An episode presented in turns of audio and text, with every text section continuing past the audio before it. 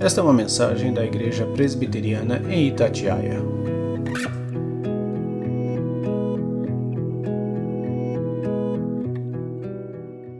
Atos capítulo 9, do versículo 10 ao 16. E havia em Damasco um certo discípulo chamado Ananias. E disse-lhe o Senhor em visão: Ananias. E ele respondeu: Eis-me aqui, Senhor. É... E disse-lhe o Senhor: Levanta-te e vai à rua chamada direita e pergunta em casa de Judas por um homem de Tarso chamado Saulo. Pois eis que ele está orando, e numa visão ele viu que entrava um homem chamado Ananias e punha sobre ele a mão para que tornasse a ver. E respondeu Ananias: Mas, Senhor, há muitos ouvi acerca deste homem, quantos males tem feito aos teus santos em Jerusalém. E aqui tem poder dos principais dos sacerdotes para prender a todos os que invocam o teu nome. Disse-lhe, porém, o Senhor: Vai, porque este é para mim um vaso escolhido para levar o meu nome diante dos gentios e dos reis e dos filhos de Israel. E eu lhe mostrarei quanto deve padecer pelo meu nome. O Senhor abençoe a sua palavra. Bem, podem sentar. A gente tem falado todo esse mês aqui, é, nos cultos, na, nos nossos estudos de quinta-feira, e em todas as, as oportunidades temos é, falado aqui sobre o tema de discipulado e do evangelismo. Tem sido é, algo que temos trabalhado nesse mês. Todas as mensagens aqui apresentadas tiveram o foco é, nesta, nesta visão. Jesus disse, né? Ide por todo mundo e fazei discípulos. É o grande mandamento do Senhor para nós. É, e é aqui que a gente, é nesse momento, é nesse contexto que nós queremos introduzir aqui o, o, o personagem da nossa mensagem de hoje, que já é conhecido, bastante conhecido de todos nós, né? Saulo Paulo de Tarso. Saulo, da sua origem hebraica, Paulo, da sua origem é, romana, latina e de Tarso, por de onde ele vem. Saulo Paulo, como diz na palavra, chamado ou apelidado, como dizem algumas versões, de Tarso. Paulo aparece a primeira vez no contexto do livro de Atos, no capítulo 7, no versículo 8, onde a gente vê ali o momento do apedrejamento de Estevão. No final do versículo 8, não, perdão, irmão, versículo 58. No, no, no final do versículo 58 é falado, e deixaram, sua, e deixaram as vestes nos seus pés. Aliás, há uma, uma, uma certa controvérsia de que vestes ali a palavra está falando. Se são as vestes de Estevão ou se são as vestes daquelas pessoas que estavam é, ali apedrejando. E dizem alguns que era hábito, porque usavam mantos, então, no momento de se correr um apedrejamento, acontecer um apedrejamento ou um ato dessa natureza, eles tiravam os mantos para que ficasse mais fácil, é, que pudessem manusear as pedras, jogar. Então, alguns estudiosos dizem que esse, essas vestes que falam aqui, que a, a palavra fala, eram os, os mantos que foram jogados, como também um ato de Paulo estar ali testemunhando. Seja uma, uma coisa ou outra, o fato é que ele estava. E estava ali, como diz também no Atos, em Atos capítulo 8, versículo 1, que ele consentia na morte de Estevão. Então ele participou, com certeza, se formos aqui tentar expandir um pouquinho o conteúdo do texto, né, colocar mais algumas entrelinhas, com certeza ele participou de todo aquele momento, todo aquele diálogo que houve ali entre Estevão e os sacerdotes e as, e as demais pessoas, e Paulo com certeza estava no meio e consentiu com aquela ação final que culminou com a morte de Estevão. Ainda no capítulo 8, no versículo 3 diz: E Saulo assolava a igreja entrando nas casas e arrastando homens e mulheres para a prisão. Então, aquele homem ali estava conscientemente agindo e provavelmente à frente de outros nessa atitude de perseguição às pessoas, aos cristãos, homens e mulheres, e entrava, diz a palavra, invadia as casas com a autoridade que tinha e arrastava homens e mulheres e provavelmente independente de ser velho, novo, ele arrastava todos para fora para levá-los à prisão. É... No capítulo 9 é que nós vemos o início realmente da atuação de Paulo, onde nós temos uma descrição mais completa de como Paulo começou a atuar e como Deus interferiu naquele caminho que ele tinha inicialmente é, planejado. Durante esta situação, no meio dessa situação de perseguição, diz a palavra que Paulo pegou cartas junto aos sacerdotes para levar para as sinagogas de Damasco. E provavelmente não só de Damasco. Damasco, como era um centro comercial, ele estava iniciando o seu trabalho. Mas com certeza, Paulo ali, isso era um início de uma grande campanha idealizada por Paulo e idealizada por aqueles que estavam junto com ele para é, perseguir aos cristãos. É uma missão não somente de perseguição. O objetivo não era somente de perseguição para constranger, mas para dizimar, acabar com a igreja de Cristo, que crescia, por sinal, muito rapidamente, apesar de toda a perseguição. Fato interessante que a gente vê não só no livro de Atos, mas quando estudamos a história da igreja, a gente vê que foi nos grandes momentos de perseguição é que a igreja experimentou também grandes momentos de crescimento. É uma missão para dizimar essa igreja. Mas, como gosta de dizer nosso irmão Rodrigo, a má notícia para Paulo, no caso, é que Jesus tinha outros planos para ele. Tinha outros planos para Paulo, para, tinha outros planos para aquele jovem fariseu. E a palavra nos conta, é, imediatamente antes do texto que a gente leu, que ele se dirigia para Damasco e no caminho uma grande luz se fez diante dele e ele caiu do cavalo, né? Não, essa história aí do cavalo, né? Mas se nós formos lá, não tem, não tem cavalo na história. É possível que ele estivesse a cavalo e é possível até que ele tenha caído do, cavalo, mas isso não está escrito. Né? O caminho para Damasco, de Jerusalém a Damasco, não era comida aqui para padaria. Distava alguns, alguns quilômetros, algumas dezenas de quilômetros, ou talvez até centenas de quilômetros. E, com certeza, ele estava indo em algum tipo de condução. Mas a palavra não fala de cavalo. Né? É, tem gente até que prega que Paulo ia num cavalo branco, já misturando com a história de Napoleão, tem tudo isso, mas não importa. O importa é que o Senhor apareceu diante dele numa luz que o jogou ao chão e ele ali já caiu, diz a palavra, sem enxergar.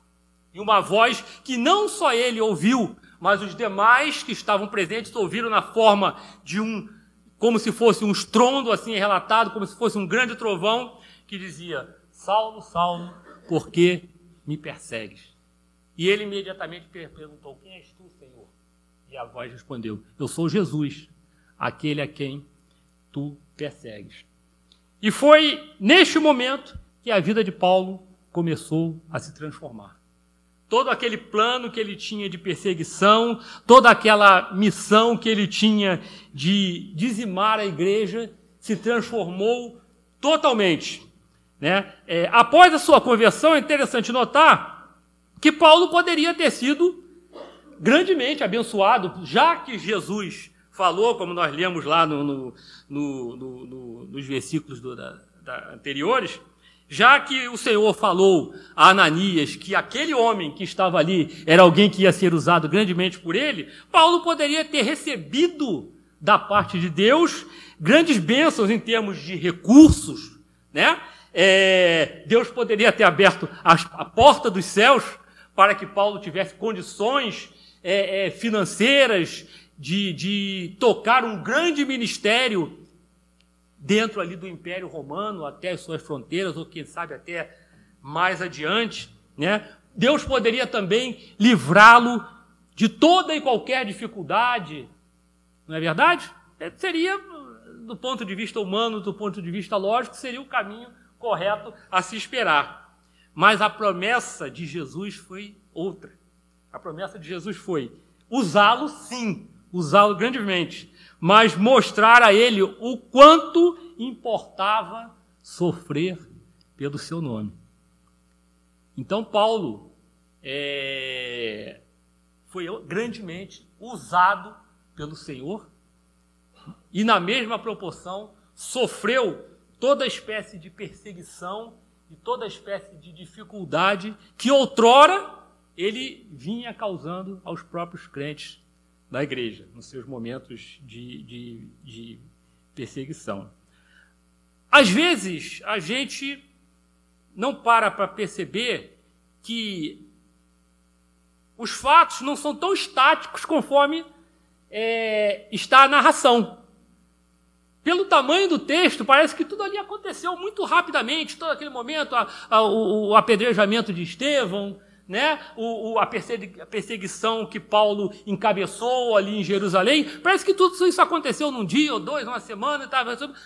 Provavelmente não. Isso pode ter levado muitas semanas, e todo esse processo de, de, preparação para ir para Damasco e para perseguir, isso pode ter levado. Então, Paulo, é, é, é, durante esse período, com certeza, ele atuou de forma dura e constante ali com o povo, de, com as pessoas, com os crentes de Jerusalém. Mas a partir daquele momento em que o Senhor o jogou ao chão, tenha caído do cavalo, da carruagem, ou estivesse andando a pé e tenha tropeçado, o Senhor falou para ele de uma forma poderosa, definitiva e transformou a sua vida radicalmente. Paulo, de perseguidor, passou a ser perseguido.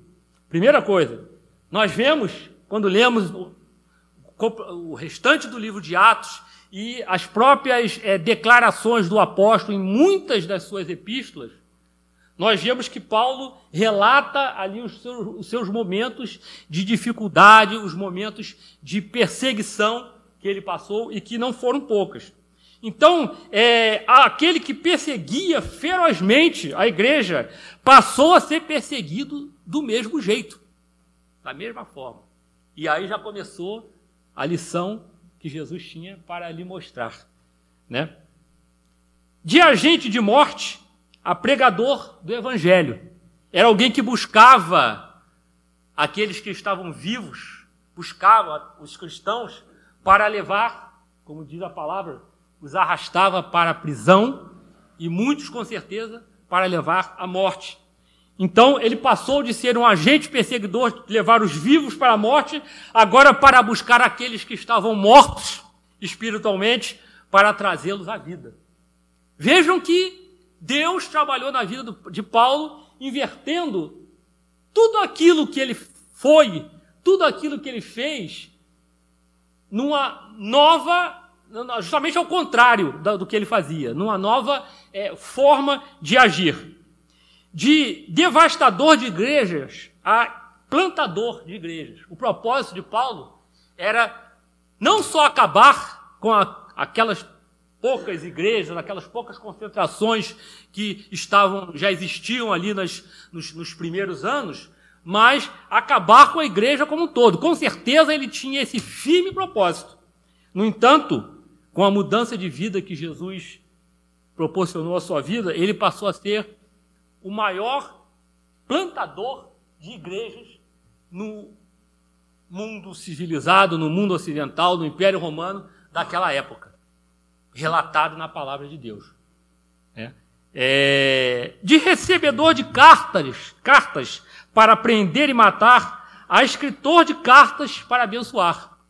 Então Paulo recebeu as cartas, procurou, recebeu as cartas dos seus superiores, sacerdotes, para que pudesse levar às sinagogas, que pudesse levar aos líderes que estavam não só em Damasco, mas nas demais cidades que ele provavelmente planejava estar, agora ele passa a escrever cartas com admoestações, com palavra, com bênção, com sabedoria de Deus para aquelas igrejas que estavam se formando, muitas das quais ele foi o fundador, ele foi o principal plantador.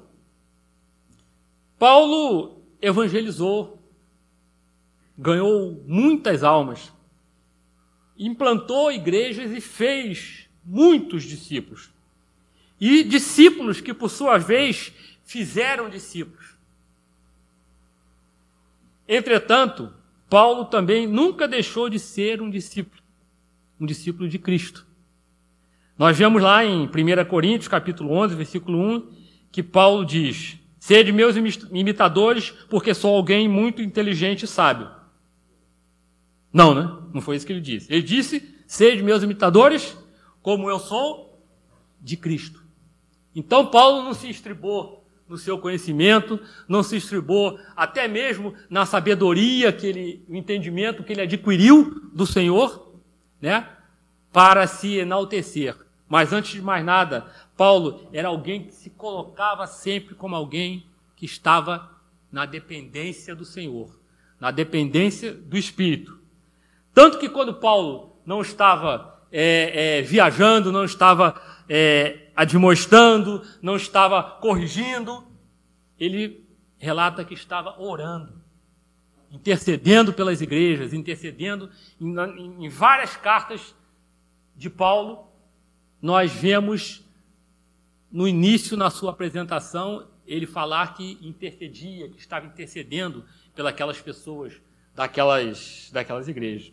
Então, Paulo é alguém que, apesar de todo o seu, o seu, o seu nível intelectual, se fosse nos dias de hoje, talvez pudéssemos colocar o apóstolo Paulo equiparado aí a grandes doutores e mestres formados nas melhores é, é, universidades de, de, de países é, da Europa ou dos Estados Unidos, talvez alguém, um doutor de Oxford, né?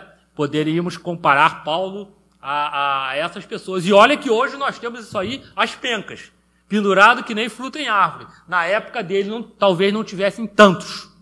Então, Paulo realmente era alguém que se destacava no meio do povo e até mesmo no meio dos seus pares. Mas ele não utilizou isso de, de, de, de, de algo para se orgulhar. Mas ele dizia que usava o seu conhecimento como quê? como esterco, né? ou seja, como adubo, algo que era utilizado para ajudar, algo que é utilizado para ajudar a crescer as plantas e as árvores que vão frutificar. E era dessa forma que Paulo se colocava, como um discípulo de Cristo. E ele fazia questão, como a gente vê lá no primeiro capítulo do, do, do, da carta de, aos Romanos, ele fazia questão de dizer que gostaria de estar com os irmãos para também aprender com eles.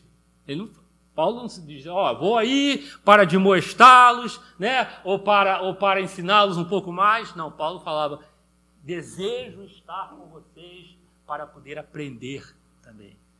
Então, era, foi um homem que fez da humildade uma prática na sua vida. Quanto à promessa de Jesus, feita lá algumas décadas antes, na sua conversão, Paulo fez muitos inimigos. Isso aí não há dúvida. Paulo fez muitos inimigos. Foi preso várias vezes, foi açoitado, provavelmente deveria ter ali marcas nas costas, nos braços, dos açoites que levou. Foi expulso das sinagogas por diversas vezes e das cidades, muitas aonde ele esteve, ele foi expulso, né? teve que sair correndo. Duvidaram do seu chamado ao seu apostolado. Na maioria das cartas de Paulo, a gente vê que ele se apresenta, ele primeiro faz uma apresentação, uma, uma explanação e uma justificativa do porquê se colocava como apóstolo, alguém que foi chamado pelo próprio Jesus, embora não estivesse estado pessoalmente como os demais, mas foi alguém que foi chamado, convocado pelo próprio Jesus, mas Paulo precisou fazer porque foi teve sua, o, seu, o seu apostolado e a sua, a sua própria missão colocada em dúvida.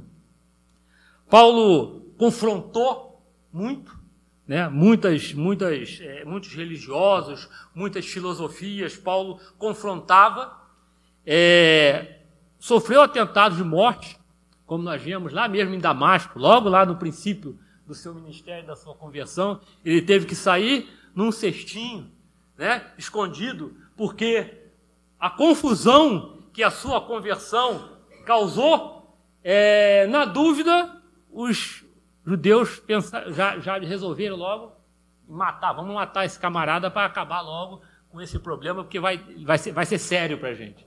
Né? E Paulo teve que sair baixado lá na, na, na corda, dentro da, da, da, de, uma, de uma cesta, para não ser é, assassinado. Foi traído, foi traído por alguns que estiveram com ele, passou momentos de aperto, momentos de necessidade, né? foi julgado injustamente e finalmente foi martirizado. No final de tudo, foi martirizado. Mas no final ele declarou: Combati o bom combate, encerrei a carreira e guardei a fé. Paulo não declarou isso porque estava ali, tinha recebido uma carta de aposentadoria do, do INSS lá de, da época, e aí tava, foi uma, uma frase é, que muitos que se aposentam costumam dizer lá no seu local de trabalho, né? Estou saindo do barco, estou passando, passando o remo para o próximo, né? Ele não tava, ele não fez essa declaração porque estava parando agora para viver uma, uma, uma velhice tranquila, né? É, é, é, paz de espírito, com, de consciência, porque tinha feito a obra de Deus. Não. Ele sabia que o seu momento final estava chegando, a hora da sua morte estava chegando, a hora dele encontrar com o Senhor cara a cara, face a face, estava chegando. Então, é, ele foi de fato até o final. Paulo não foi o único, com certeza, né? Não, não tenhamos outra, outra impressão que muitas vezes nos passa é que os, os, os únicos evangelistas e os únicos grandes evangelistas foram os apóstolos citados na, na, em Atos, né? E alguns outros que a gente ouve aí na história, para quem procura conhecer. Não, não é isso. Na verdade, o Evangelho cresceu, e um dos motivos do, do, do crescimento do Evangelho, é, dizem alguns historiadores que relatam que o Evangelho, o cristianismo, cresceu é, de porta em porta, de boca em boca. Era dito na época, em momentos ali da, da, da, da do, do, do, do princípio da igreja, dos primeiros séculos, que o cristianismo era uma religião de pobres, não era uma religião digna né, de, de pessoas nobres, era uma região de pobres. Por quê? Porque ele era ali anunciado, como nós diríamos hoje, ali na, na porta da padaria, na porta do açougue, né, no caminho para o trabalho. Os cristãos que já estavam estabelecidos em todas aquelas cidades, inclusive em Roma, eram pessoas comuns. Existiam também nas, nas altas classes, mas de um modo geral eram entre pessoas comuns. Então o evangelho se propagou muito através de muitos irmãos nossos, anônimos, que não foram, que não, não, não, não constam de nenhum livro de história, mas que com certeza foram é, é, ferramentas na mão do Senhor, assim como Paulo também foi. Mas Paulo, de fato, é, foi o nosso grande exemplo que consta na palavra de Deus, neste momento de, de, de, de, pregação do Evangelho, nesse momento de anunciação, nesse momento de inicial do fazer discípulos. E o fazer discípulos implica em anunciar o Evangelho e ensinar, doutrinar, porque eu não consigo ensinar ninguém se eu não anunciar antes aquilo ao qual eu estou anunciando. Então, quando Jesus disse ide e fazei, ele não estava falando somente de ensinar, mas ele estava falando principalmente de produzir, gerar os seus discípulos. E foi isso que Paulo fez também. Ele direcionou toda a sua energia, disposição e conhecimento a serviço do Evangelho. Ou seja, toda aquela energia e disposição que ele tinha para perseguir, que a gente vê lá no começo, no, no capítulo 8 e 9 de Atos, ele direcionou para o serviço do Senhor. Isso é, é bastante interessante porque às vezes nós temos muita energia, muita disposição para cumprirmos aí as nossas tarefas, no nosso trabalho, até mesmo porque somos obrigados, né? Porque para ganharmos o pão de cada dia. Mas quando chega na hora de fazer o trabalho do Senhor, quando chega na hora de discipular, a gente tem sempre dá um jeitinho, né? vai mais devagar, não tem muito tempo, né? Mas Paulo, ele converteu tudo aquilo que ele usava para o mal, ele converteu tudo para o bem, para a obra do Senhor.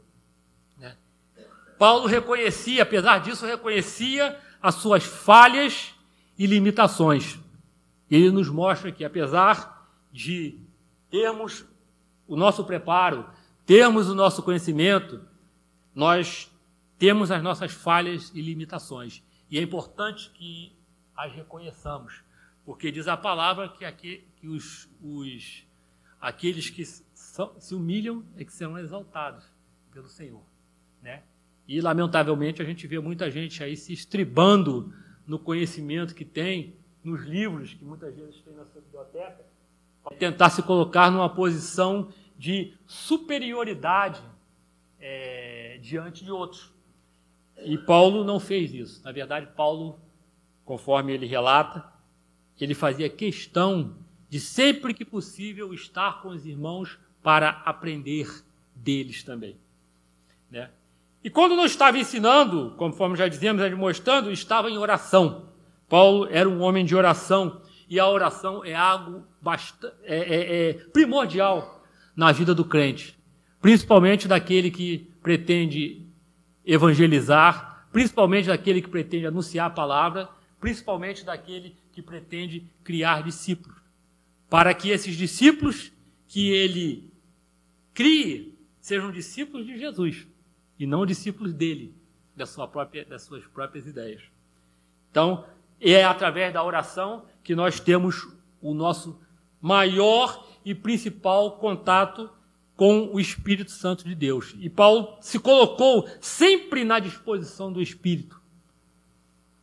O Espírito Santo de Deus estava sempre guiando Paulo na sua jornada, nas suas viagens missionárias. Paulo estava sendo guiado pelo Espírito Santo de Deus.